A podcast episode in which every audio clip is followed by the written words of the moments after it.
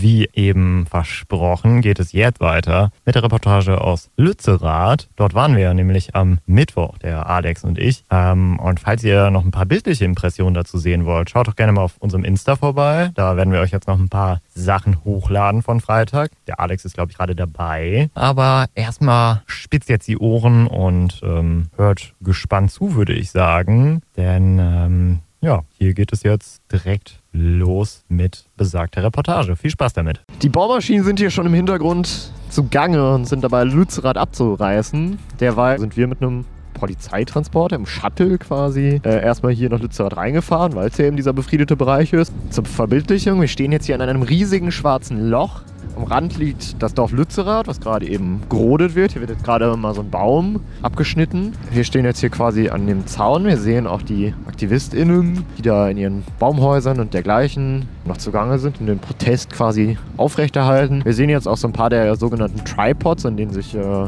äh, AktivistInnen quasi festketten, um die Rodung und dergleichen zu verhindern. Und wir schauen jetzt einfach mal, wie weit wir noch hier so kommen und ob wir eventuell sogar einen Blick in das Dorf erhaschen können.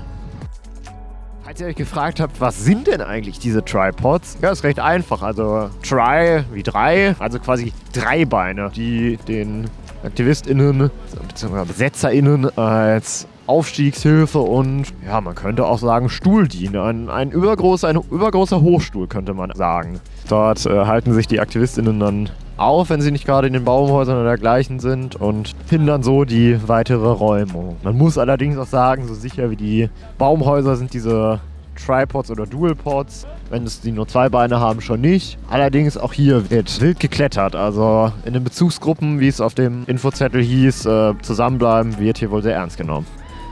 Die ersten Tripods und Dualpods haben wir jetzt hinter uns gebracht. Man hört es auch gerade. Die Aktivistinnen sind über uns, hängen hier in den Bäumen, in ihren Baumhäusern und auf besagten Dual- und Tripods wollen jetzt gerade die Laola-Welle anstimmen. Äh, wir haben uns jetzt tatsächlich gefragt, wie hält man sowas durch? Also Toilette, Trinken, Essen, menschliche Grundbedürfnisse einfach. Wie funktioniert da sowas? Falls ihr eine Antwort wisst, äh, meldet euch gerne. Aber wir werden dem auch noch nachgehen. Die Räumung schreitet weiter voran.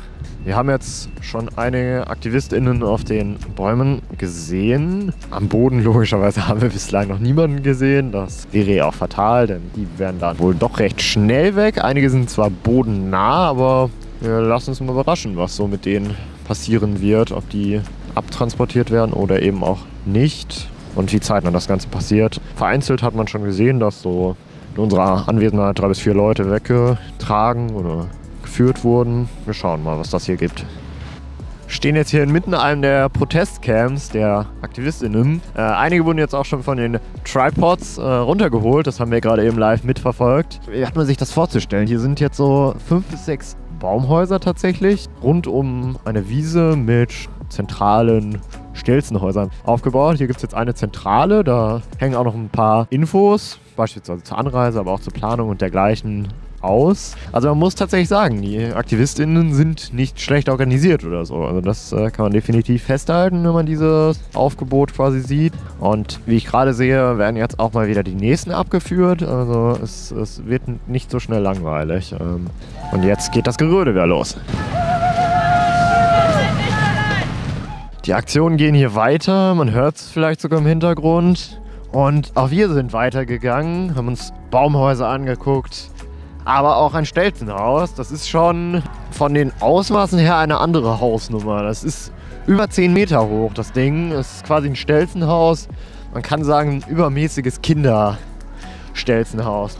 Und entsprechend auch pompös, sogar mit Solaranlage. Also findet ihr noch alles auf Instagram natürlich. Mittlerweile ist der Tag nach unserer Recherche in Lützerath am Mittwoch. Ich brauchte erstmal etwas Zeit, um die Erlebnisse zu verarbeiten. Nein, auf keinen Fall, weil sie so schlimm waren. Ich bin einfach beeindruckt, weil ich noch nicht auf vielen derartigen Demos war. Auch ein derartiges Polizeiaufgebot ist für mich definitiv nicht alltäglich oder normal.